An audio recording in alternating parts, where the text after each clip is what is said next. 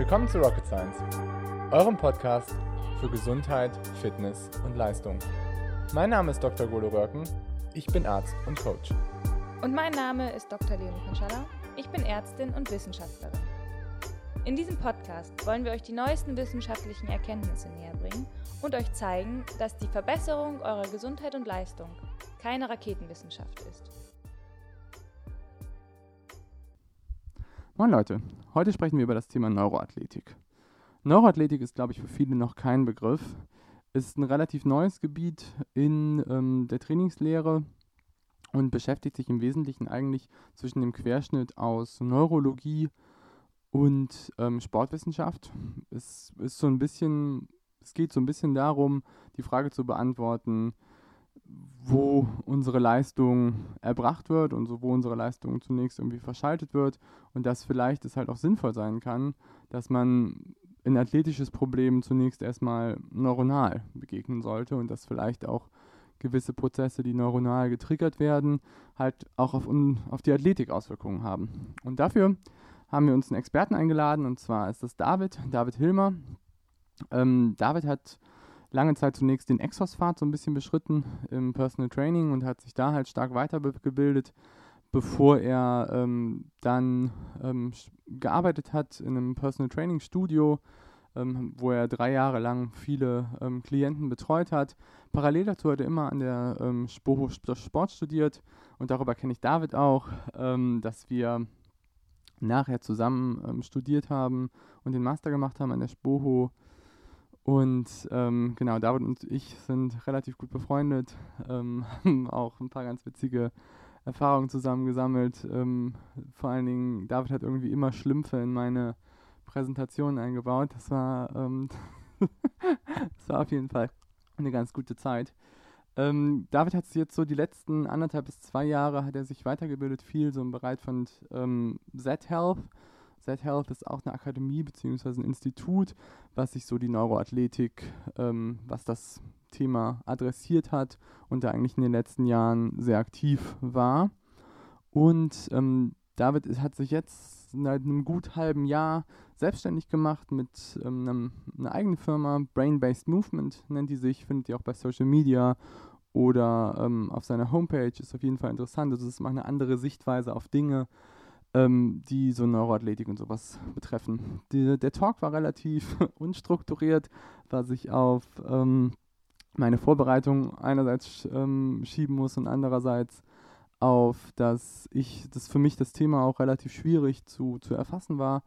Ähm, wir haben am Anfang so ein bisschen probiert, generell über einfach so das Thema Neuroathletik zu sprechen und welche Patienten sich halt vor allen Dingen bei David irgendwie vorstellen, wie er probiert, die Patienten abzuholen, wie er halt dann probiert, irgendwie den Leuten zu helfen und halt auch, dass vielleicht, sage ich mal, da neuronale Prozesse eine Rolle spielen. Dann haben wir so ein bisschen über das visuelle System gesprochen, dann über ähm, solche Sachen wie Gleichgewicht, ähm, wie viel das vielleicht auch im Triathlon eine Rolle spielt, gerade so im Bereich vom Schwimmen, von am Anfang Freiwasserstart, dass da vielleicht auch Gleichgewichtsprozesse und Wahrnehmungsprozesse halt auch eine Rolle spielen. Dann sind wir so ein bisschen auf Ermüdung eingegangen und abgeschlossen haben wir dann generell mit einfach nochmal so dem Thema ähm, für wen das sinnvoll sein kann und für wen es halt nicht so oder für wen es besonders viel Sinn macht, sich vielleicht in dem Bereich halt auch nochmal irgendwie was zu investieren und dass ähm, qualitatives Training halt auch immer irgendwie was umfassen sollte, dass man einen Patienten oder jemanden da abholt, der in gewissen Bereichen Schwächen hat. Und wenn jemand vielleicht gerade so in dem Bereich Motorik, ähm, Koordination, Wahrnehmung Schwächen hat, die man vielleicht nicht wahrnimmt, dann macht es sicherlich Sinn, nochmal an Neuroathletik zu denken. Viel Spaß beim Talk mit David.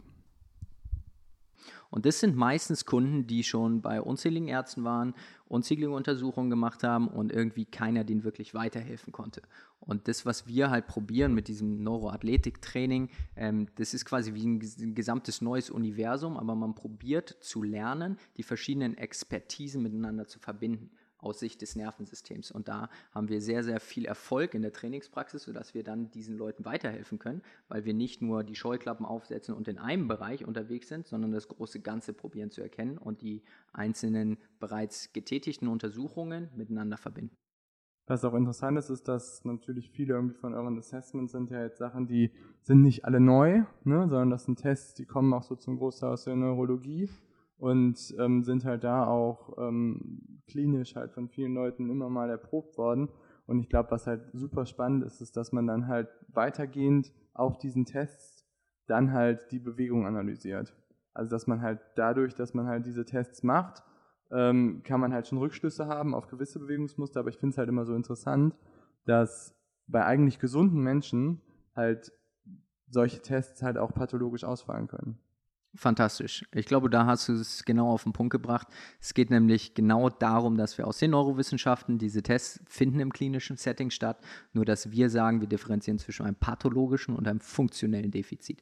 Pathologie im Medizinerdasein ist quasi eine Grenze, die überschritten wird, wo jetzt etwas diagnostiziert werden kann über einen gewissen Zeitraum und wir setzen nicht erst da an, sondern sagen, okay, wir sehen schon die ersten Auffälligkeiten, Funktionsstörungen, auch wenn diese noch milde moderat sind und noch keinen äh, pathologisches Level erreicht haben, aber da gilt es anzusetzen. Das simple Beispiel ist, wenn wir an einen Augenarzt denken und wir überprüfen die Sehschärfe bei einem maximalen Kontrast, wo wir das Snellen-Chart haben, wo verschiedene Buchstaben gelistet sind und unsere Aufgabe ist es einfach, die Zahlen runterzulesen, wie weit können wir die Zahlen, die Buchstaben noch erkennen. Ähm, ohne dass die Sehschärfe nachlässt. Und da gibt es sogenannte Cut-off-Lines, wo man sagt, okay, wenn du bis zu dieser Sicht kommst, dann reicht uns das aus. Es ist zwar nicht optimal in Anführungszeichen, aber es ist jetzt auch noch nicht so, dass wir dir eine Brille oder weitere Tests machen müssten. Sondern es ist so, hm, ein bisschen auffällig, aber es reicht uns noch nicht, dass wir jetzt irgendwas weiterführendes machen. Und wir springen da dann direkt sein und sagen, okay, Moment mal, wenn es jetzt schon auffällig ist und du Mitte 20, Mitte 30, Mitte 40, unabhängig vom Alter bist, was passiert wohl, wenn wir diese Systeme jetzt nicht adressieren?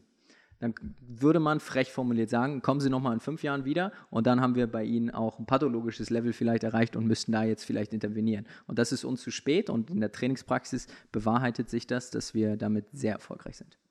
Also du würdest sagen, dass jemand, der jetzt eine Einschränkung hat, wahrscheinlich in seiner Sehkraft, dass der frühzeitig daran noch was tun kann oder ist es eher, dass er frühzeitig sein Bewegungsmuster entsprechend anpassen sollte? Definitiv, ja also sein Bewegungsmuster anpassen sollte. Oder Bewegungsmuster als auch, also ein Inhaltsbereich im Neuroathletiktraining ist das visuelle System. Also ja. Training der verschiedensten visuellen Fähigkeiten, der Sehfähigkeiten. Da geht es nicht nur um Sehschärfe, aber mittlerweile auch in den Neurowissenschaften, auch im Patientensetting mehrfach mittlerweile evaluiert, dass wir können letzten Endes die visuellen Fähigkeiten trainieren und okay. verbessern. Bis zu ein, zwei Dioptrien können wir durch visuelles Training verbessern. Das wusste ich nicht. Das ist echt komplett neu für mich. Echt? Krass. Also was ich, ähm, was wir im Medizinstudium immer festgestellt haben, ist, dass ungefähr 50 Prozent von allen Studenten ähm, eine Brille gebraucht haben in diesen letzten zweieinhalb bis drei Jahren, die relativ stressig waren vor dem Examen. Und wir haben uns das halt auf Stress zurückgeführt. Aber du würdest jetzt sagen, dass man denen vielleicht helfen könnte und dass die vielleicht irgendwann keine Brille mehr brauchen. Ja, ich bin hier gerade auf der Suche nach dem Bullshit-Buzzer, den ich jetzt gerne tätigen würde. Ähm, genau, also die Frage ist vor allem, es geht um das menschliche Verhalten. Und was für ein Verhalten weisen die auch? Da gibt es super interessante Studien, wenn ich mich nicht täusche, aus Asien, wo nämlich genau dieses Phänomen ebenfalls festgestellt wurde. Je nachdem, wie lange jemand in seinem akademischen Werdegang unterwegs ist, desto höher war die Wahrscheinlichkeit, dass dieser Kontaktlinsen braucht oder eine Brille trägt. Das heißt, die Frage ist, was für ein Verhalten weisen diese Studenten, die jungen Akademiker auf im, Verhält im Vergleich zu den anderen? Und das, was, glaube ich, am häufigsten passiert, je länger wir studieren, je länger wir eine Ausbildung machen, vor allem wie es momentan hier zumindest in Deutschland beispielsweise umgesetzt ist. Wir verbringen mehr Zeit in vier Wänden, wir verbringen mehr Zeit, indem wir Bücher lesen, indem wir auf Bildschirme starren, in vier Wänden uns bewegen. Das bedeutet, welche, be beziehungsweise das ist dann die große Frage, welche visuellen Fähigkeiten werden denn die ganze Zeit permanent benötigt in dem Zeitraum des Studiums? Und ich glaube, du hast ja gerade vom Medizinstudium gesprochen. Ich glaube, da ist es allgegenwärtig, dass man viel vor allem zu Hause auf dem Stuhl sitzt, seinen Laptop vor sich hat, seine Bücher wälzt und und und. Und da ist die große Frage, okay, unser System, das Nervensystem oder der gesamte Organismus ist fantastisch, der passt sich an. Wenn wir über mehrere Jahre uns beigebracht wird, deine Aufgabe ist es zu sitzen, auf den Bildschirm zu schauen und darin möglichst effizient und gut zu werden, was passiert wohl mit dem menschlichen Organismus? Er passt sich dem an. Okay, also das heißt, wenn ich jetzt immer viel lese, dann wird er durch meine Weitsichtigkeit verschlechtert. Korrekt. Das ist interessant. Sehr interessant. Es gibt. Und, ja, ja, erzähl weiter. Okay.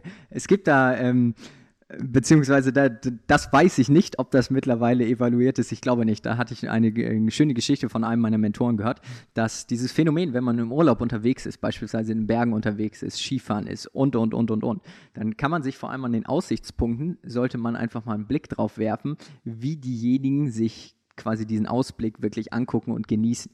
Häufig ist es mittlerweile der Fall, dass für wenige Sekunden diejenigen in die Ferne gucken und dann aber recht zügig entweder die Kamera, das Handy und und und, dass eigentlich die Landschaft nicht mehr beobachtet wird, sondern die Landschaft über die Kamera mhm. oder das Handy beobachtet wird, weil mittlerweile diese Weitsicht, die Fernsicht super anstrengend für den Organismus ist. Wenn wir es nicht trainieren, use it or lose it. Wir nutzen es nicht mehr, also verlieren wir diese Fähigkeit. Wir sind besonders gut darin geworden, dann Dinge in der Nähe zu fokussieren, scharf zu stellen. Und das ist, wir sprechen da immer vom Set Principle Specific Adaptation to Impose Demands. Wir passen uns unseren Umständen an. Okay, also ich kenne das nur vom Silvester, wo irgendwie jeder seine Kamera rausholt, um das schöne Feuerwerk zu fotografieren. Ähm, um sich dann nachher nochmal zu Hause anzugucken, wo ich auch mal denke, das ist mega schade, weil diesen Moment hat man irgendwie jetzt nur ein einziges Mal. Aber okay, also jetzt haben wir den ähm, Kurzsichtigen, der schlecht in die, in die Weite gucken kann. Wie würdest du dem jetzt helfen? Leider gibt es auch da wieder nicht die eine Möglichkeit, die bei allen funktioniert. Das, was aber dem zugrunde liegt. Also bevor jetzt die Leute anfangen, nämlich mit dem visuellen System hier um sich zu werfen und einzelne Übungen zu absolvieren, man kann damit Leute auch ziemlich gut crashen, also komplett runterfahren. Deshalb ist, möchte ich da nochmal nur betonen, die Anamnese als auch das gesamte Testing basierend auch auf natürlich dem Wissensstand und dem Erfahrungsstand, den man in diesem Bereich mitgebracht hat, muss berücksichtigt werden, dass man die Leute halt nicht schlechter macht, als sie in dem Falle schon reinkommen. Also vor allem bezüglich des visuellen Systems muss man enorm aufpassen. Deshalb ist das etwas, was ich auf gar keinen Fall in den ersten Stunden mit jemandem adressiere, ohne ihn vorher besser kennengelernt zu haben und seine Reaktionen auf bestimmte auf bestimmte Übungen, Interventionen in der Trainingspraxis kennengelernt zu haben. Das vielleicht erstmal vorweg gesagt. Ansonsten gibt es, es gibt über 20 verschiedene visuelle Fähigkeiten und diese bedingen einander. Man kann aber Stand der, äh, Stand der Wissenschaft momentan nicht sagen, dass wenn deine Sehschärfe eingeschränkt ist, musst du spezifisch diese Fähigkeit der Sehschärfe trainieren, sondern es kann sein, dass du über das Trainieren der des peripheren Sehens beispielsweise, dass dieses dazu führt, dass du eine bessere Sehschärfe aufweist. Also peripheres Sehen vielleicht nochmal erläutert, weil das, glaube ich, für viele nicht so ganz klar ist. Peripheres Sehen ist all das, was du über deine Augen wahrnimmst, ohne dass du hinschaust. Ja, also zum Beispiel, wenn das Auto von links kommt und du gerade über den Zebrastreifen gehst und geradeaus guckst. Beispielsweise, ja. Im schlimmsten Fall. Genau, und da gibt es halt hm. momentan nicht äh, hm. die eine Formel, die dann halt sagt, okay, deshalb müssen wir das periphere Sehen trainieren, wir müssen, äh, wir müssen beispielsweise die Akkommodation, Divergenzen trainieren, äh, statische oder auch dynamische Sehschärfe. Also es gibt, wie gesagt, verschiedene Fähigkeiten und das machen wir logischerweise deshalb auch im Testing. Wir überprüfen einfach mehrere davon und wir gucken dann, wie reagiert derjenige auf die verschiedenen visuellen Fähigkeiten, wie können wir da eine Verbesserung beispielsweise der Sehschärfe hervorheben heben, beziehungsweise jetzt halte ich fest, innerhalb von Sekunden. Okay. Ja, das kann ich mir ehrlich gesagt vorstellen. Dass, ähm, wenn man interveniert, ist natürlich auch der Körper auf solche Sachen geprimed. Die Frage ist halt dann, ob das, was ihr erreicht in den Sekunden, ob das dann langanhaltend immer so ist und weiterhin durchgesetzt wird. Ja, Knackpunktfrage natürlich. Nein, das ist erstmal nur eine akute Verbesserung, die wir feststellen. Der Gedankengang dahinter ist, wir wollen eine akute Verbesserung sehen, um langfristig eine nachhaltige neuroplastische Adaptation zu erzielen. Und wenn man da im Research unterwegs ist, des visuellen Systems, sprechen wir von so 20 bis 40 Stunden dieses Reizes, der akkumuliert wird, in idealerweise kürzester Zeit. Das bedeutet, in den Studiensettings, wo das mittlerweile nachgewiesen ist, sprechen wir hier von 20 bis 40 Minuten am Tag visuelles Training, was, wenn ihr das mal ausprobiert, super anstrengend ist. Also es ist nicht nur anstrengend im Sinne von, dass ihr ermüdet dabei, sondern die Aufgaben sind zum Teil auch zu Beginn so monoton, dass man nach zwei Minuten keinen Bock mehr drauf hat. Ich weiß nicht, kennst du die Ermüdungsforschung so ein bisschen von so Ermüdungsmodelle, ähm, wie, die, wie die getriggert werden. Das nee. ist eigentlich auch so ganz interessant, weil, ähm, also ich habe meine Doktorarbeit geschrieben bei Multiple Sklerose-Patienten und das war halt total auffällig, dass die nicht so hochgekommen sind in ihrer ganzen Ermüdung. Also, beziehungsweise, die hatten leistungsphysiologisch keine Auslastung, aber konnten nicht mehr. Also, die sind irgendwie ausgestiegen in der Leistungsdiagnostik bei bis 4 bis 6 Millimol Laktat, das war's. Und ähm, Puls irgendwie 130, 140, 150. Und ähm, es gibt halt mehrere Modelle, die halt erklären, dass ähm, eine Ermüdung eigentlich zunächst zentral gesteuert wird ähm, und dann halt periphere Prozesse reguliert werden.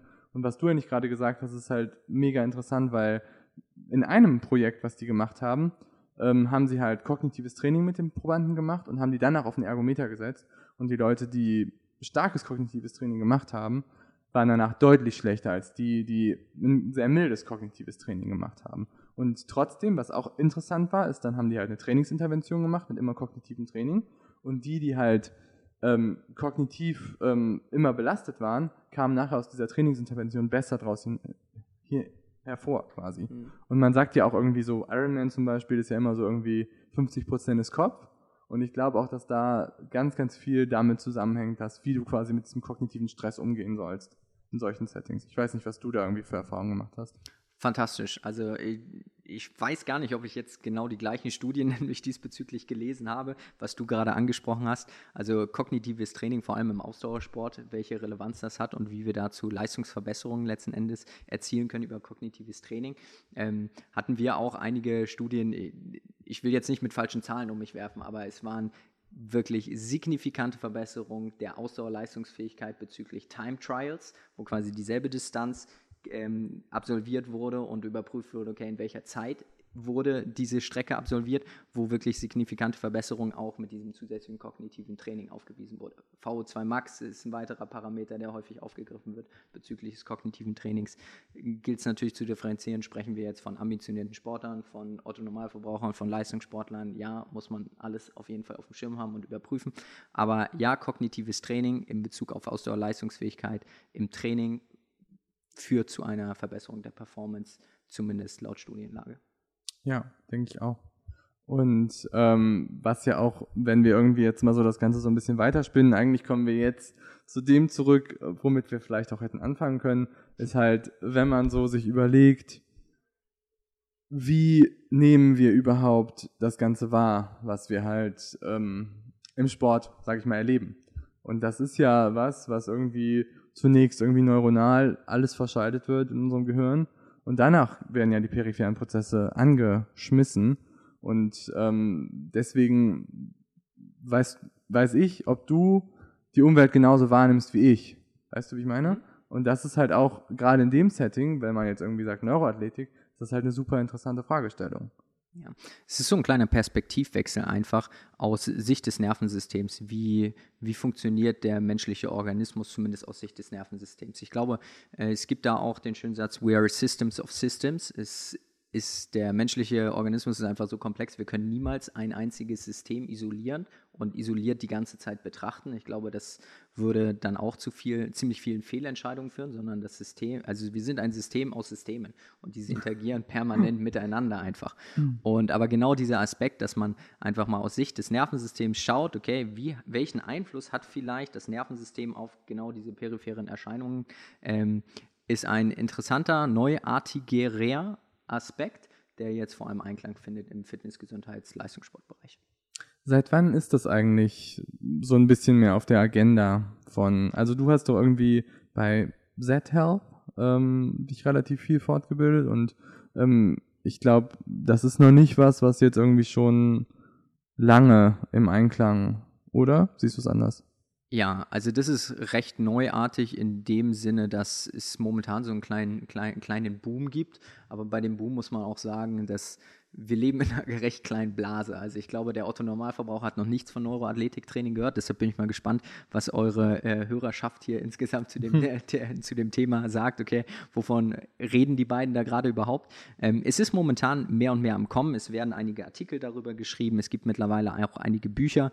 Vor allem die Begrifflichkeit Neuroathletik ist quasi von Lars Lienhardt nach Deutschland gebracht worden über genau Z-Health Performance. Das ist quasi so ein Ford-Ausbildungsinstitut aus Amerika, wo mehrere von uns daran teilgenommen haben. Das ist ein gesamtes Curriculum, was über mehrere Jahre geht. Das heißt, es ist fast schon gleichzusetzen mit einem Studium, was, aber das ist noch eine andere Geschichte. Und diese gesamte Fortbildungsreihe greift nämlich diesen Aspekt der Sicht aus den Neurowissenschaften auf. Und das ist dann über Lars Lienhardt umgetauft worden, weil er hauptsächlich im Leistungssport unterwegs ist und mit Athletenarbeit und hat das deshalb hier Neuroathletiktraining genannt und darüber wird es gerade immer bekannter in Deutschland. Aber genau was du gesagt hast, es ist noch in den Kinderschuhen und die Frage ist, ob dadurch gegebenenfalls die gesamte Gesundheitsbranche revolutioniert wird oder ob es irgendwann viel zu komplex wird und es vielleicht auch nicht umgesetzt werden kann, darf, soll, muss, wie man es möchte. Aber wenn wir jetzt zurückkommen, sage ich mal, zu den Athleten, würdest du sagen, haben viele Athleten in dem Bereich Defizite? Gerade, sagen wir, okay, stelle ich die Frage anders. Also David und ich ähm, haben uns in der Spuro da relativ häufig drüber unterhalten und wir waren auch ein, zwei Mal zusammen laufen und immer wenn ich Bewegungen ausführen sollte, die vielleicht nicht gerade ähm, den Horizont entsprechend waren, also geradeaus, sondern wo ich irgendwie seitlich laufen musste oder irgendwelche koordinativen Übungen durchführen musste, hatte ich ziemliche Probleme im Vergleich zu David. Und David meinte halt immer, ja, es ist halt einfach auch nur, weil ihr im Triathlon irgendwie immer nur eine Richtung trainiert. Und glaubst du, dass das zu Defiziten führt? Oder glaubst du, dass unsere Leistung sich verbessern würde, wenn wir vielleicht das verbessern würden? Okay. Ganz, ganz schneller Exkurs. Wir sprechen ein grundlegendes Modell. Das ist für alle super leicht verständlich. Das ist das Input-Brain-Output-Modell. Wir erhalten permanente Informationen und unser Nervensystem macht irgendwas mit diesen Informationen. Je sicherer wir uns mit diesen Informationen führen, also beispielsweise, wir haben viel über das visuelle System gesprochen, je besser wir über unsere Augen die Dinge wahrnehmen, desto besser werden wir uns anschließend bewegen. Das heißt, in diesem Sinne, jetzt, wenn du lernst, okay, du lernst immer nur auf und ab zu laufen, dann ist die Frage, welche Systeme bilden sich aus? Vor allem alle Systeme, die gelernt haben, auf und ab zu laufen, beziehungsweise bei euch ist es in eine Richtung zu laufen, geradeaus. Das heißt, darin werdet ihr auf jeden Fall besser. Die Frage ist aber, habt ihr vielleicht größeres Leistungspotenzial, was auch vielleicht wettkampfnäher ist, wenn noch weitere Systeme trainiert werden, die vielleicht spezifisch in der Wettkampfsituation abverlangt werden? Ich denke immer nur an Triathlon-Start und das kleine Gemetzel am Start beispielsweise, wo viele ja sogar Traumata mit sich führen. Das alles nur geradeaus. Bitte? Das ist alles nur geradeaus. Das ist alles nur geradeaus.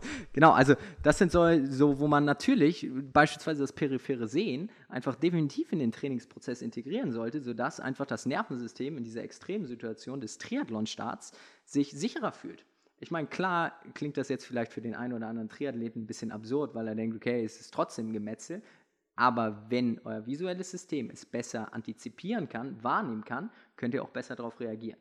Also du meinst, ich sag mal, viele Triathleten erleben das ja auch als Schock und gerade so einige Triathlons mit dem Massenstart, das hat sich ja schon verbessert, aber es ist ja schon ein traumatisches Erlebnis, ähm, wenn irgendwie 10.000 Athleten oder 5.000 Athleten gleichzeitig starten und irgendwie alle, du hast das Gefühl, alle schwimmen auf dich zu und nur du schwimmst von denen weg oder probierst nach vorne zu kommen und du meinst, dass du diese Panik, die man dann empfindet, dass die besser wäre, wenn du dein visuelles System trainieren würdest? Ja. Okay, interessant. Ich würde jetzt auch vielleicht denken, dass du dann vielleicht Panik kriegst, weil du halt mehr wahrnimmst, weil du halt das Gefühl hast, irgendwie noch mehr Sinnüberflutung. Okay, ich äh, kenne mich da in dem Triathlon-Bereich bezüglich der Studienlage nicht aus, aber um im Sport zu bleiben, es gibt mittlerweile im Concussion Management, wo es vor allem im American Football gibt es einige Studien darüber, dass vor allem die Verbesserung des peripheren Nervensystems beispielsweise zu weniger Schädelhirntraumata geführt haben, weil die Athleten in der Lage waren, früher Dinge zu erkennen und darauf zu reagieren. Das heißt, vielleicht da die Parallele zielen, zu sagen, okay, wenn ich früher wahrnehme, dass beispielsweise gleich ein Zweikampf vonstatten geht und derjenige mich von der Seite wegboxt, bin ich eher in der Lage, darauf frühzeitig das zu antizipieren und darauf zu reagieren. Und das, wenn wir jetzt, klar, es ist American Football und es ist ein anderes Gestehen, aber probieren auf eine weitere Sportart wie dem Triathlon zu übertragen, können wir das zumindest vom logischen Standpunkt her vergleichen. Ja, also ich meine, im, im Triathlon ist es ja so, dass wenn du schwimmst, du ja auch irgendwie wahrnimmst, okay, der schwimmt jetzt auf dich zu oder okay, der schwimmt jetzt voll auf dich weg. Und ähm, was auch natürlich ein ganz großes Ding ist im Triathlon, ist Navigation. Das ist ein sehr, sehr, ja, das ist ein sehr wichtiges, stark unterschätztes Thema. Und dein visuelles System muss in diesem Setting sehr, sehr gut funktionieren. Okay, ich habe das fast nicht aufgemacht. Wir sprechen jetzt von Navigation, Raumorientierung und Balance in, im spezifischen Triathlon-Kontext. Im Schwimmen auch noch. Im Schwimmen, das heißt, wir haben mehrere Navigationssysteme. Und wir differenzieren das einfach zu Beginn in drei Bereiche. Und visuelles System ist eines davon. Aber dann haben wir unser vestibuläres System, unser Gleichgewichtssystem, was quasi auch unter anderem für die Raumorientierung verantwortlich ist. Und je nachdem, wie klar gut diese Informationen von unserem vestibulären System uns Informationen wieder ans Nervensystem liefert, je sicherer sich das Gehirn fühlt, desto besser, zielgerichteter werdet ihr auch die Performance beispielsweise, den, äh, den Schwimmstil, die Ökonomie des Schwimmens, den Kraftoutput, was auch immer du dann am Ende raus willst, kannst du dadurch optimieren. Aber was ich damit sagen möchte, neben dem visuellen System gilt es da natürlich, wenn es um Navigation jetzt geht, im Wasser auch, dass wir eine Geradlinie, geradlinige Bahn überhaupt schwimmen können, gilt es auch vor allem das vestibuläre System zu berücksichtigen. Klar. Ich habe das fast nicht aufgemacht.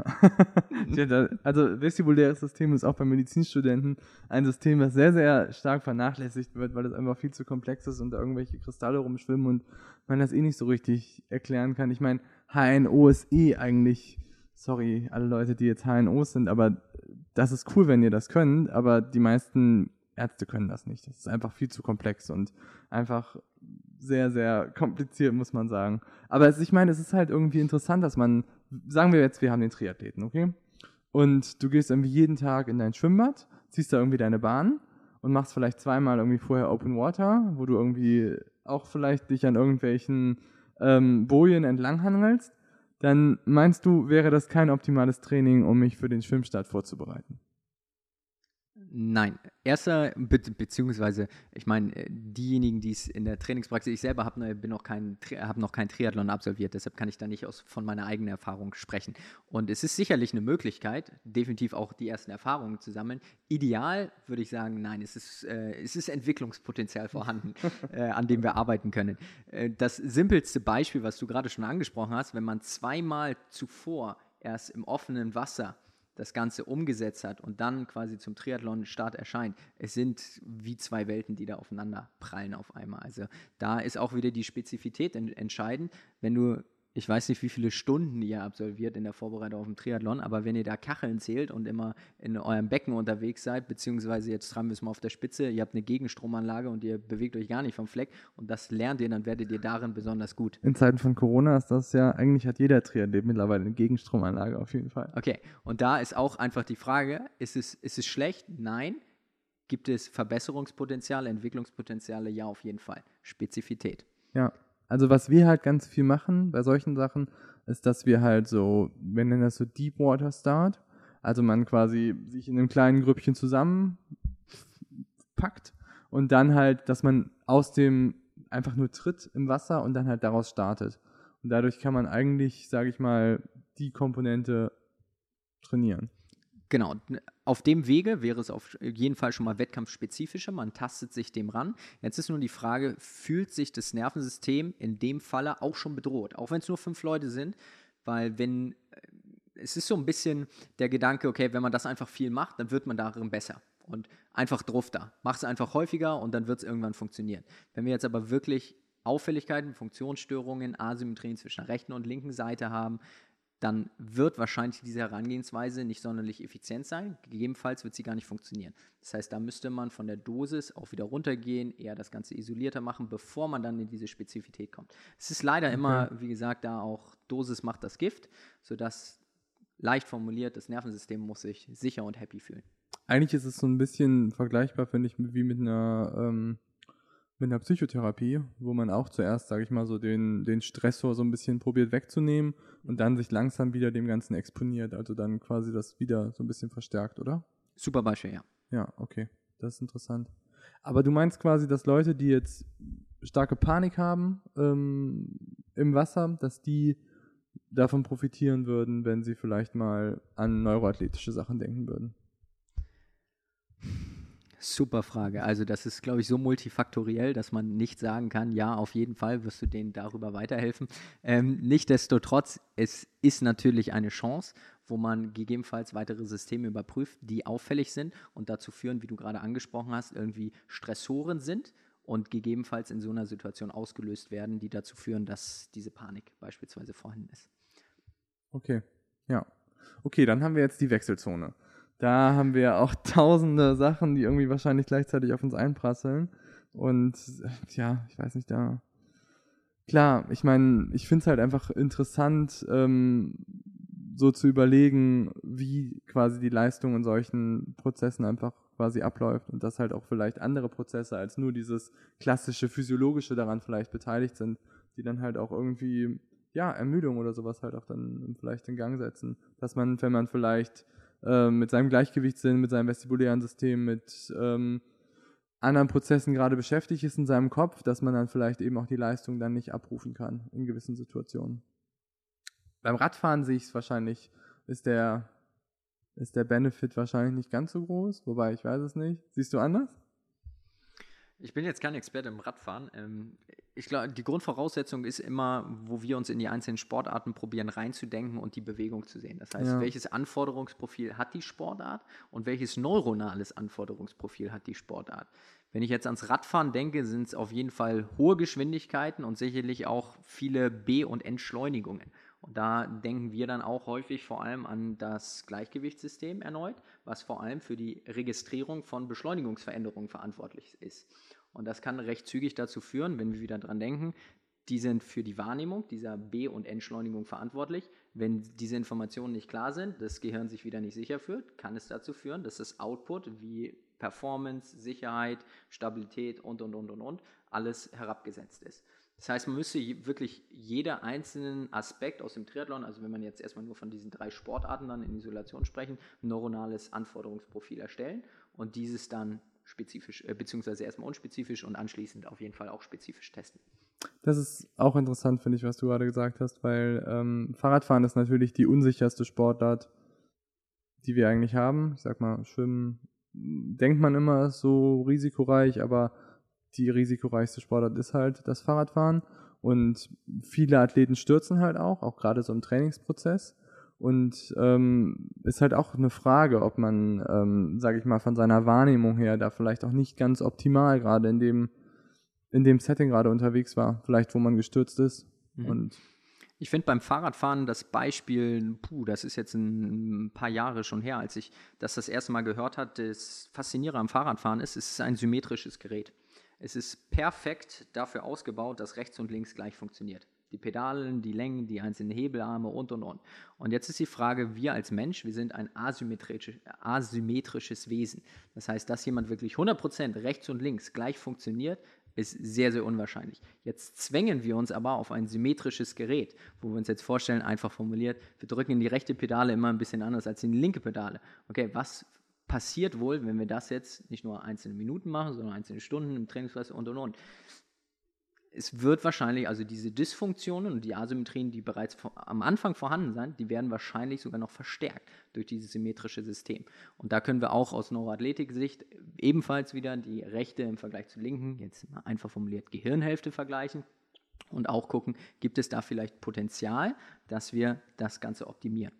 Also, das hat natürlich dann jetzt auch Leistungs- Sicht, aus Leistungssicht, aber andererseits halt auch gesundheitlicher Sicht. Ne? Also wenn man irgendwie Dysfunktionen entwickelt und das Ganze über Jahre, Jahrzehnte noch länger macht, dann hat das anderen Effekt, als wenn man sowas mal ein- oder zweimal macht. Es gibt selbst Profi-Triathleten, also Lionel Sanders sagt dir jetzt nichts, aber also wenn du dir die doch, sagt er dir doch was, ja, wenn du dir die Bewegungsausführung anguckst, dann siehst du deutliche Asymmetrien. Und ähm, ja, der kompensiert das wahrscheinlich durch irgendwie einen echt großen Motor und vielleicht auch eine große Kraftkomponente. Aber er könnte wahrscheinlich deutlich effizienter sein, wenn er genau an solchen Dingen wahrscheinlich arbeiten würde. Ja. Und ich spreche gerne von Entwicklungspotenzialen und weniger irgendwelche Baustellen, die man hat oder Defizite, die man unbedingt auftrainieren muss. Also eher wirklich dieses Potenzial zu sehen, sich weiterzuentwickeln, weil der menschliche Organismus ist fantastisch im Kompensieren. Es gilt an erster Stelle immer die Aufgabe zu absolvieren, zu lösen. Und ob das jetzt ein Finish im Triathlon ist, eine neue Bestleistung, die man aufstellen muss, irgendein Lift im Gym ist und und und, der Körper wird sich irgendeine Idee, Möglichkeit einfallen lassen, um diese Aufgabe zu lösen. Die Frage ist nur, was passiert, wenn wir uns da jedes Mal reinzwängen? Können wir vielleicht da etwas, deshalb, äh, ich glaube, muss ich gerade schmunzeln, weil wir auch mal darüber gesprochen haben, tra train smart and sometimes hard, mhm. so als äh, kleinen Leitsatz, das ist nicht immer Knüppel raus und einfach nur Vollgas geben, sondern wie wäre es, wenn wir einfach effizienter trainieren und dementsprechend mehr aus vielleicht auch in manchen Fällen weniger Training, aber trotzdem rausholen können. Ja, klar, das ist ja auch so der Ansatz, den gerade viele Triathleten nicht verstehen dass ähm, Qualität halt immer Quantität schlägt und ähm, dass halt vielleicht auch dann Qualität genau solche Dinge sein können, dass man halt über neuroathletische Themen halt irgendwie nachdenkt. Ich glaube, das ist halt was, was ja wir als Quintessenz aus dem Ganzen hier so ein bisschen mitnehmen können. Definitiv. Und ähm, wenn man halt nochmal so, ich finde halt immer, die Leute motivieren sich halt am meisten über so Leistungsziele oder über Gesundheits- und Fitnessziele. Und wenn man denen, glaube ich, klar machen kann, dass sie ihre Leistung bessern können, durch ähm, vielleicht ein, ein Assessment oder zumindest darüber, dass man sich mit solchen Themen auseinandersetzt und vielleicht beschäftigt und mal vielleicht auch eine objektive Sichtweise darauf entwickelt, weil ich glaube, das ist auch was, was, glaube ich, vielen Athleten so ein bisschen flöten geht, ist, dass sie halt, sie sehen sich vielleicht im Spiegel, aber sehen halt nicht irgendwie, dass sie eine ganz schöne Asymmetrie in ihrem Laufstil oder sowas haben.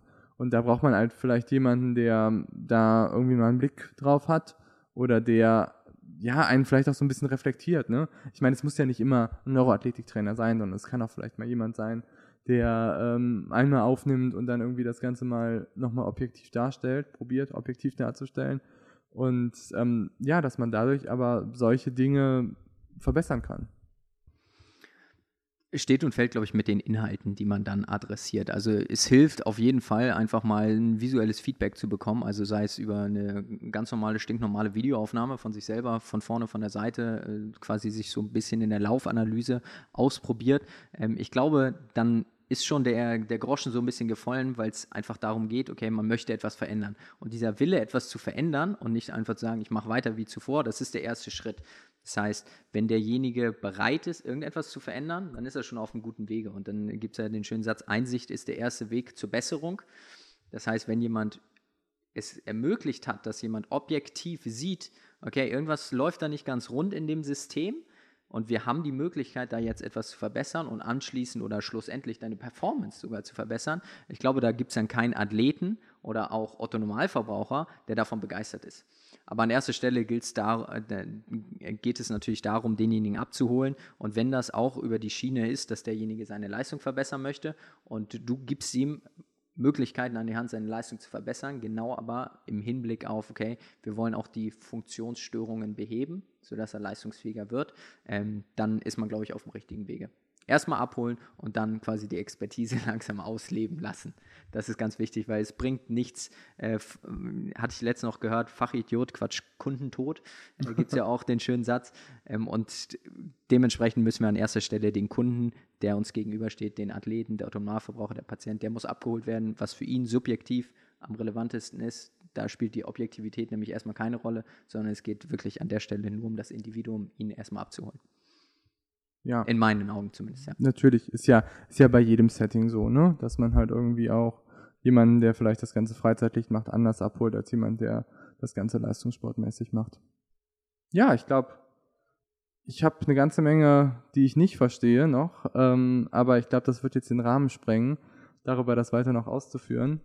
Ähm, hast du noch was, David, was du unbedingt loswerden willst? Nee, super. Vielen, vielen Dank erstmal für die Einladung. Ich, äh, ich freue mich, dass ich hier mit dabei sein kann und vor allem so ein paar Einblicke in die Neuroathletik, funktionelle Training, unsere Herangehensweise, mh, hm, auch im spezifischen Kontext Triathlon mitzugeben.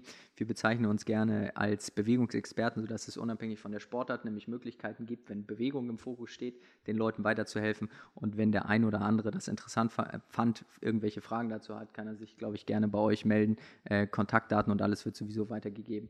Und Wo findet man euch denn in den sozialen Medien? Da seid ihr auch ein bisschen aktiver. Jawohl, soziale Medien ist momentan hauptsächlich bei Instagram. Da liefern wir vor allem ganz, ganz viele Übungsbeispiele, die natürlich so ein bisschen aus dem Kontext gerissen sind. Also man müsste dem Account wirklich sehr, sehr regelmäßig und fleißig folgen, um die einzelnen Zusammenhänge zu verstehen. Aber nichtsdestotrotz gewinnt man da sehr, sehr viele Impressionen, die ersten Einblicke. Und ansonsten ähm, ist unsere Website www.brainbasedmovement.de, wo weitere Informationen auch rund um alle Inhaltsbereiche, die wir thematisieren, also neben Neuroathletiktraining, was da noch alles dazu kommt, wo man sich einlesen kann als Plattform, um wirklich euch da draußen Informationen zu liefern. Genau. Cool. Dann sage ich danke, David, und genießt die Sonne. Danke dir, Golo. Ich freue mich auf ein Wiedersehen in Hamburg. Definitiv.